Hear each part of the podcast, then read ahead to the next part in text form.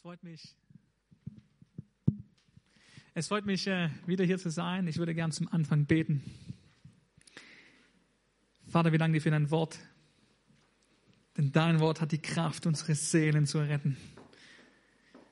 Dein Wort ist schärfer als ein zweischneidiges Schwert. Und es errettet unsere Seelen.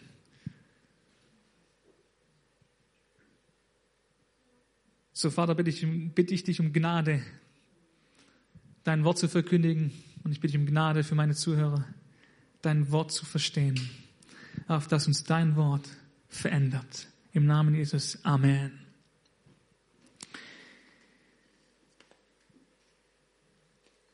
Wir stecken ja in dieser Predigtreihe Roots, Wurzeln, im Zusammenhang mit der Apostelgeschichte. Und ich habe mich gefragt, was ist denn oder was sind die Wurzeln der Apostelgeschichte. Und das ist Jesus. Er war das Vorbild, er war das Modell, was die Jünger drei Jahre lang angeschaut haben, was sie drei Jahre lang erlebt haben und dem sie dann nachgeeifert sind. Und deswegen werden wir jetzt eine Geschichte aus Jesu Leben hören und sie mit einer Geschichte aus Petrus Leben vergleichen. Die Geschichte von Jesus ähm, ist in Lukas 5 ab Vers 17 niedergeschrieben. Ich lese sie uns vor. Und es begab sich an einem Tag, dass er lehrte. Und es saßen Pharisäer da und Gesetzeslehrer, die aus allen Dörfern von Galiläa und Judäa und von Jerusalem gekommen waren. Und die Kraft des Herrn war da, um sie zu heilen. Und siehe, Männer trugen auf einer Liegematte einen Menschen der gelähmt war. Und sie versuchten ihn hineinzubringen und vor ihn zu legen. Und da sie wegen der Menge keine Möglichkeit fanden, ihn hineinzubringen, stiegen sie auf das Dach und ließen ihn mit der Liegematte durch die Ziegel hinunter in die Mitte vor Jesus. Und als er ihren Glauben sah, sprach er zu ihm, Mensch, deine Sünden sind dir vergeben. Und die Schriftgelehrten und Pharisäer fingen an, sich Gedanken zu machen und sprachen, wer ist dieser, der solche Lästerungen ausspricht. Wer kann Sünden vergeben als nur Gott allein? Da aber Jesus ihre Gedanken erkannte, antwortete er und sprach zu ihnen, was denkt ihr in eurem Herzen? Was ist leichter zu sagen? Deine Sünden sind dir vergeben? Oder zu sagen, steh auf und geh umher? Damit ihr aber wisst, dass der Sohn des Menschen Vollmacht hat, auf Erden Sünden zu vergeben, sprach er zum Gelähmten, ich sage dir, steh auf, nimm deine Liegematte und geh umher. Und sofort stand er auf vor ihren Augen, nahm sein Lager, ging heim und pries Gott. Dann gerieten alle außer sich vor Staunen und sie priesen Gott und wurden voll Furcht und sprachen, wir haben heute Unglaubliches gesehen. Da kommen Menschen, eine parallele Geschichte dazu sagt uns, dass es vier waren. Vier Menschen kommen und bringen einen fünften, vielleicht ihren Freund, und wollen Heilung für den Gelähmten. Und was bekommen sie? Sündenvergebung. Zuallererst. Und was jetzt manche Leute machen, und ich halte das für einen Trugschluss, sie sagen, es ist wichtig für diesen Mann gewesen, dass er zuerst seine Sünden vergeben bekommen hat um dann geheilt werden zu können. Wie gesagt, ich halte das für einen Trugschluss, denn diese Praktik sehen wir bei Jesus sonst nicht. Ja? Bei ganz vielen Menschen ist er einfach nur zu ihnen gekommen und hat sie geheilt oder von den Toten auferweckt oder befreit. Ohne dafür explizit zu sagen, deine Sünden sind dir vergeben. Aber es ist natürlich wichtig, dass unsere Sünden vergeben werden. Ja, wir wollen ja in den Himmel kommen. Ja, aber ich möchte dich entspannen, wenn du krank bist. Es ist keine Voraussetzung. Es ist nicht wichtig für deine Heilung, ob dir deine Sünden vergeben sind oder nicht. Jesus kann dich einfach so heilen. Nein, Jesus macht dir ganz bewusst ein Fass auf. Ganz bewusst. Er wusste, wenn ich sage, deine Sünden sind dir vergeben, dann gehen alle Pharisäer steil, alle Gesetzeslehrer sind plötzlich auf 180 denken, wie kann der nur, wie kann der nur? Das macht Jesus ganz bewusst.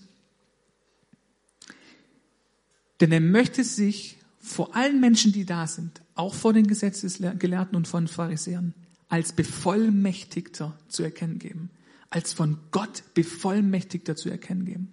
Ja? Und sagen, ich habe Vollmacht, ich bin euer Messias, ich bin euer Erlöser. Denn die Pharisäer haben ja recht.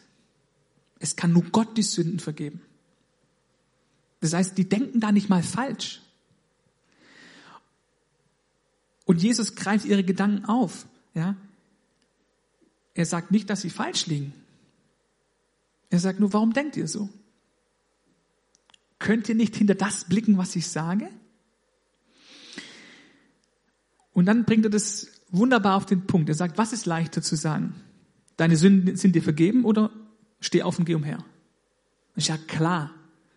Es ist ja klar zu sagen, deine Sünden sind dir vergeben, das ist viel leichter. Das ist nicht überprüfbar. Ja? Um das wirklich überprüfen zu können, müssten wir bis zum Gericht vorspulen. Das können die Pharisäer nicht, das können die Schriftgelehrten nicht, das können die ganzen Leute vor Ort nicht. Deswegen kann man das recht einfach sagen. Aber zu sagen, steh auf und geh umher, geh umher, das ist sofort überprüfbar. Innerhalb von zehn Sekunden sehe ich, der Typ hat recht oder der Typ hat nicht recht. Das heißt, es ist viel schwieriger zu sagen. Und dann macht Jesus das Unvorstellbare. Der Gelähmte steht auf und geht umher. Und alle checken auf einmal, krass, der Mann ist bevollmächtigt. Der Mann hat Vollmacht von Gott bekommen, nicht nur uns zu heilen, auch unsere Sünden zu vergeben. Und damit spendet Jesus mega die Hoffnung. Versetz dich mal in die Lage des ehemals äh, kranken Gelähmten. Plötzlich ist, kann er nicht nur laufen, nein, auch seine Sünden sind ihm vergeben. Das heißt, er muss nicht mehr in den Tempel laufen. Er muss nicht mehr opfern, um reingewaschen zu werden von den Sünden. Der ist plötzlich frei davon. Was für eine Erleichterung für den Mann. Und auch was für eine Hoffnung für alle Umstehenden, die das sehen und plötzlich denken, ja, unsere Sünden werden vergeben werden. Wir müssen nicht mehr opfern.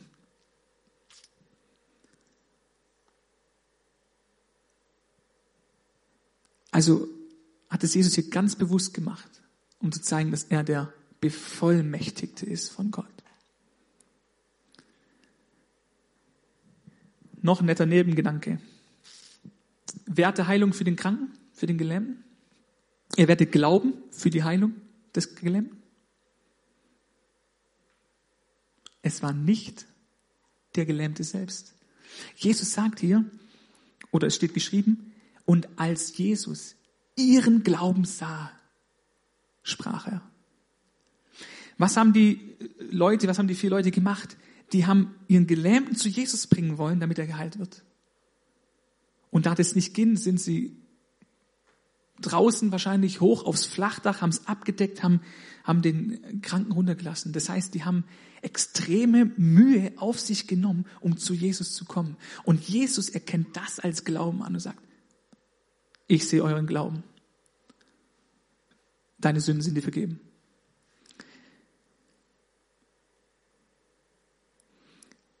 Manchmal hob Jesus den Glauben von den kranken Personen explizit hervor. Ja? In manchen Geschichten, äh, die wir lesen können in, der, äh, in, den, in den Evangelien, ist es so, dass Jesus zu den Kranken sagt, geh hin, dein Glaube hat dich geheilt. Ja? Oder zu einem anderen sagt, geh hin, äh, dir geschehe nach deinem Glauben. Aber manchmal steht auch gar nichts zum Glauben. Manchmal betritt Jesus die Szene einfach so und heilt den Kranken einfach so. Und ich glaube, ähm, wenn du krank bist, ist es keine Voraussetzung, dass du Glauben hast, dass du geheilt wirst. Ich möchte dich da entspannen. Du brauchst keinen Glauben, um geheilt zu werden. Alles, was du brauchst, ist Jesus und der heilt dich. Jesus hebt den Glauben der Einzelnen einfach nur hervor, um ihnen Mut zu machen, sagen, das soll wachsen, das soll noch mehr werden. Aber nicht, weil es eine Voraussetzung ist. Okay. Gehen wir mal zu Petrus. Apostelgeschichte 3. Petrus und Johannes gingen aber miteinander in den Tempel hinauf um die neunte Stunde, da man zu beten pflegte. Und es wurde ein Mann herbeigebracht, der lahm war von Mutterleib an, den man täglich an die Pforte des Tempels hinsetzte, die man die Schöne nennt, damit er ein Almosen erbitten konnte von denen, die in den Tempel hineingingen. Als dieser Petrus und Johannes sah, die in den Tempel hineingehen wollten, bat er sie um ein Almosen. Da blickte ihn Petrus zusammen mit Johannes an und sprach, sieh uns an. Er aber achtete auf sie in der Erwartung, etwas zu empfangen. Da sprach Petrus, Silber und Gold habe ich nicht. Was ich habe, das gebe ich dir. Im Namen Jesus des Nazareners, steh auf und geh umher. Und er ergriff ihn bei der rechten Hand und richtete ihn auf. Da wurden sogleich seine Füße und seine Knöchel fest. Und er sprang auf und konnte stehen. Lief umher und trat mit ihnen in den Tempel, ging umher, sprang und lobte Gott. Und alles Volk sah, wie er umherging und Gott lobte. Und sie erkannten auch, dass er derjenige war, der um des Almosen willen an der schönen Pforte des Tempels gesessen hatte. Und sie wurden mit Verwunderung und Erstaunen erfüllt über das, was mit ihm geschehen war. Da sich aber der geheilte Lahme zu Petrus und Johannes hielt, lief alles Volk voll Erstaunen bei ihnen zusammen in der sogenannten Halle Salomos. Wieder ein Gelähmter und wieder einer mit Geist gefüllter Mensch. Also wieder ein Mensch, der mit Geist gefüllt war. Der Gelähmte will Geld, er bettelt. Was bekommt er? Heilung. Ein bekanntes äh, Vorgehen, ja, ähnlich wie bei Jesus. Manche Leute nehmen die Geschichte und sagen, es ist wichtig, dass man seine Heilung erwartet, um geheilt zu werden. Aber das stimmt nicht. Der, der Mensch, der da saß, was wollte der? Der wollte Geld, nichts anderes. Und Petrus und Johannes erkennen es ja auch, weil als der Gelähmte sie anschaut, das sehen Petrus und Johannes, der will Geld. Und deswegen sagen sie zu ihm, Gold und Silber haben wir nicht. Geld haben wir nicht. Das können wir dir nicht geben. Deswegen, wenn du krank bist, sei beruhigt. Du musst deine Heilung auch nicht erwarten. Du musst nicht irgendwie innerlich Kraft aufbringen, um, um, um das zu erwarten, dass es irgendwann mal geschieht. Entspann dich. Alles, was du brauchst, ist eine Person, die gefüllt ist mit dem Heiligen Geist. Und wahrscheinlich ist der Gelähmte nicht schnell genug aufgestanden, weil Petrus greift ihn bei der Hand und richtet ihn empor. Petrus war öfters ja mal ein bisschen übereifrig. Ähm, vielleicht war es deswegen. Und was ist die Folge von der Heilung? Wieder bekommt Gott das Lob. Einerseits von dem Kranken selbst, der ja sagt, äh, wo dann geschrieben steht, dass er Gott lobt, aber auch von der ganzen Volksmenge, die voll erstaunt ist über das, was Gott getan hat.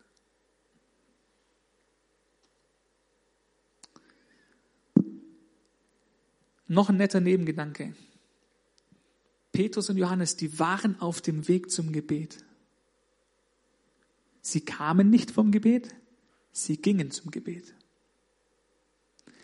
Und manchmal haben wir ja so die Vorstellung, ich meine, ich hatte die ja auch,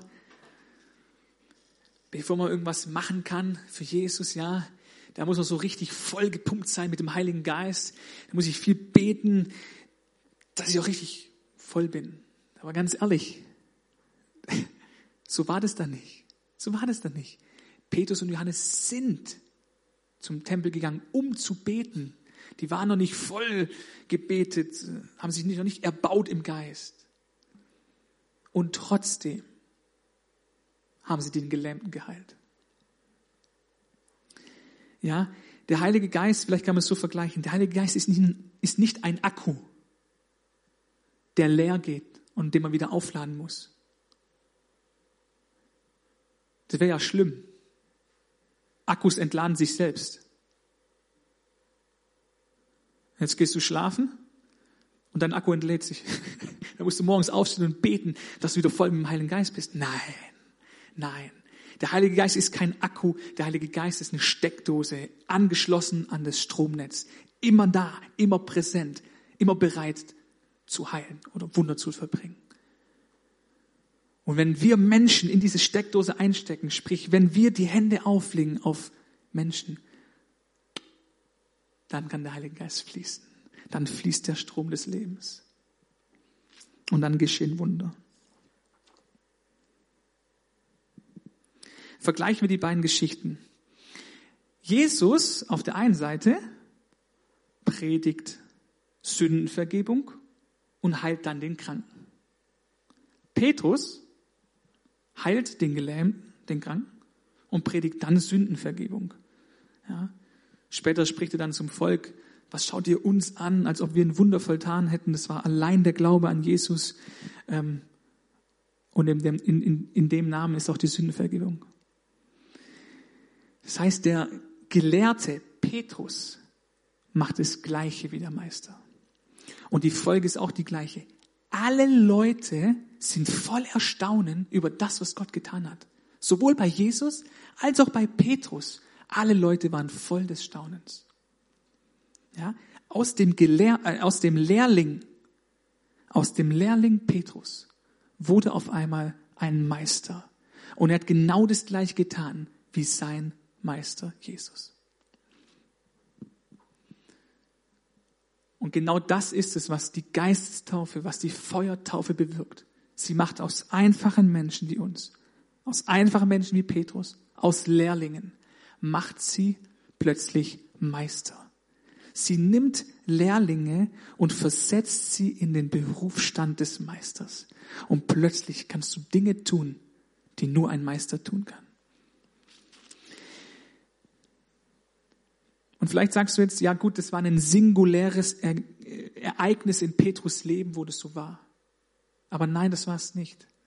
Deswegen möchte ich mit euch noch zwei weitere Bibelstellen anschauen, ähm, an denen man das auch ganz schön sieht. Wieder einer aus Jesu Leben und dann einer aus Petrus Leben. Lukas 6, ab Vers 17. Und Jesus stieg mit ihnen hinab und stellte sich auf einen ebenen Platz mit einer Menge seiner Jünger und einer großen Menge Volkes aus ganz Judäa.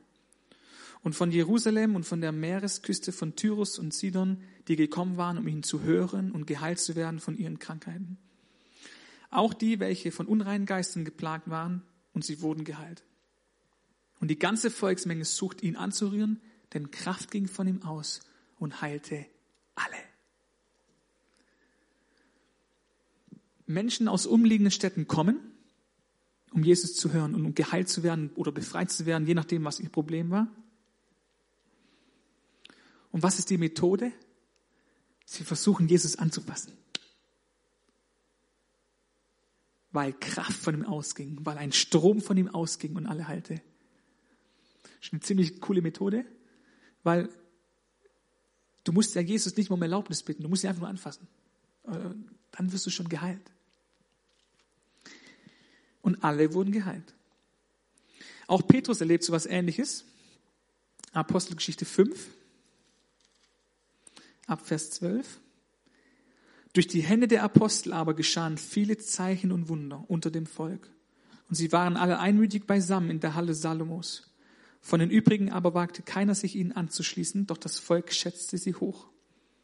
Und immer mehr wurden hinzugetan, die an den Herrn glaubten, eine Menge von Frauen und Männern, so dass man die Kranken auf die Gassen hinaustrug und sie auf Betten und Bahren legte, damit, wenn Petrus käme, auch nur sein Schatten auf einen von ihnen fiele. Und es kamen aber auch viele aus den umliegenden Städten in Jerusalem zusammen und brachten Kranke und von unreinen Geistern geplagte, die alle geheilt wurden. Wieder kommen Menschen aus der Gegend zusammen zum Ort des Geschehens. Die Methode ist eine andere. Die Leute versuchen teilweise gar nicht Petrus anzufassen, sondern die versuchen teilweise nur in den Schatten von Petrus zu kommen. Und bam, sobald der Schatten sie berührt, werden sie geheilt. Und wieder steht geschrieben, alle werden geheilt. Also auch hier erkennen wir exakt das Gleiche, also mit einem kleinen Unterschied, ja, fast das Gleiche. Der Lehrling oder der ehemalige Lehrling Petrus erlebt das Gleiche wie Jesus.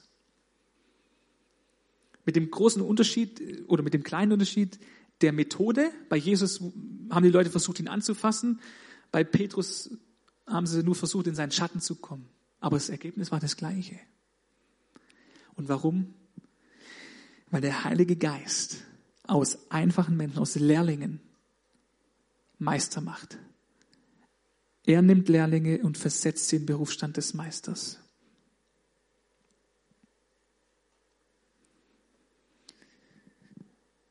Zwei Dinge sind mir wichtig, die möchte ich gerne zusammenfassen. Wenn du krank bist, ist es nicht wichtig, dass dir deine Sünden vergeben sind. Es ist nicht wichtig, dass du Glauben hast. Und es ist auch nicht wichtig, dass du deine Heilung erwartest. Alles, was du brauchst, ist eine Person, die gefüllt ist mit dem Heiligen Geist, die mit dem Feuer getauft ist und die macht für dich den Unterschied.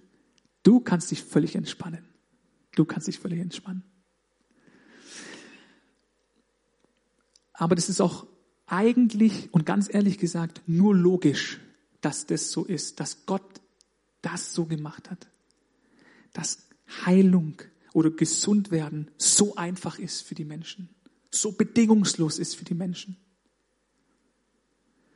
Gottes Wunsch ist, dass möglichst viele gesund werden, möglichst viele geheilt werden. Und je mehr Bedingungen er daran knüpft, desto mehr oder knöpfen würde, desto mehr Menschen würden durchs Raster fallen und nicht geheilt werden können.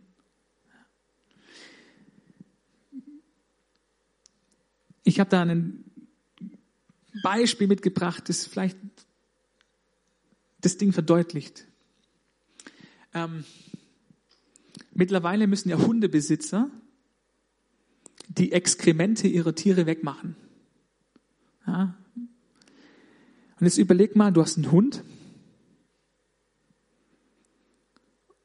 und du musst die wegmachen per Gesetz, ja. Ich hoffe, du hältst dich da dran. Ähm, und jetzt gibt es diese Tüten oder diese Hundebeutel nur im Rathaus zu kaufen. Von dort, wo du bist, musst du zum Rathaus laufen. Und jetzt überleg mal, so eine Tüte würde 20 Cent kosten. Fast keiner mehr würde das Ding machen. Um eins draufzusetzen, überleg mal, du könntest diese volle Hundetüte nur bei der Zentrale abgeben für Abfallwirtschaft beim Wertstoffhof. Da würde keiner mehr hinlaufen. Nein, der Staat hat gecheckt, wenn ich will, dass möglichst viele Leute die Exkremente ihrer Hunde wegmachen, muss ich es so einfach wie möglich machen.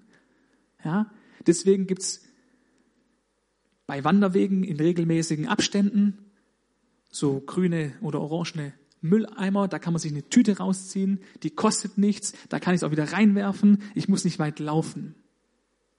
Und viele Leute machen es. Und genauso ist es mit Gott auch. Gott möchte, dass möglichst viele gesund werden. Und deswegen gibt es keine Bedingung dran. Das war das Erste. Die ganzen Nebenaussagen. Für all die anderen, die nicht krank sind.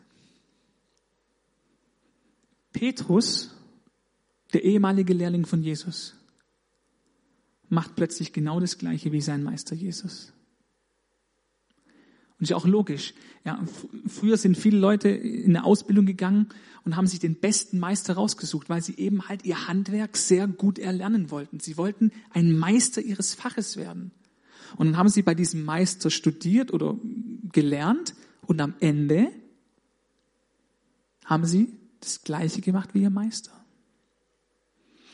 es ist auch nur logisch, dass es bei uns und Gott auch so ist.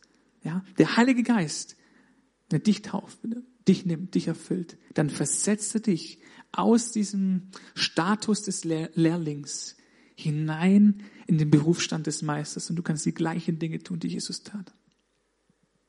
Die gleichen.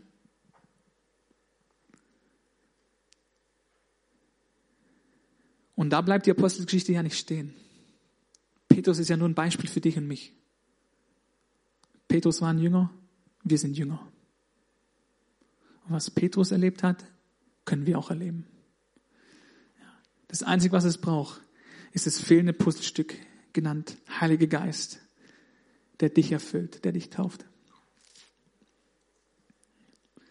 Ich würde gerne noch beten. Jesus, danke. Von ganzem Herzen danke. Danke, dass du den Heiligen Geist gesendet hast und ihn nicht bei dir behalten hast. Danke, dass er uns erfüllt. Danke, dass er uns getauft hat. Danke, dass du uns getauft hast mit deiner Kraft. Und dass jetzt Dinge möglich sind, die davor unmöglich waren.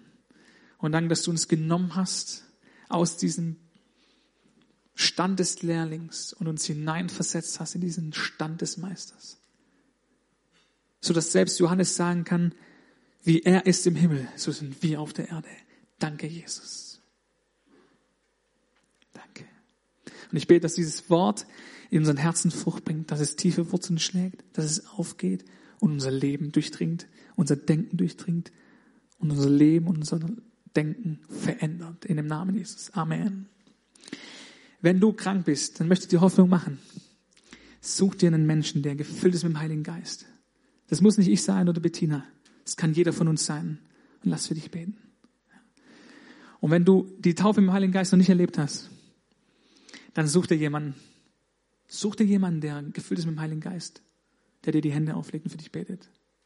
Ja, das muss nicht ich sein, das muss die Bettina sein, das kann jeder von uns sein. Amen.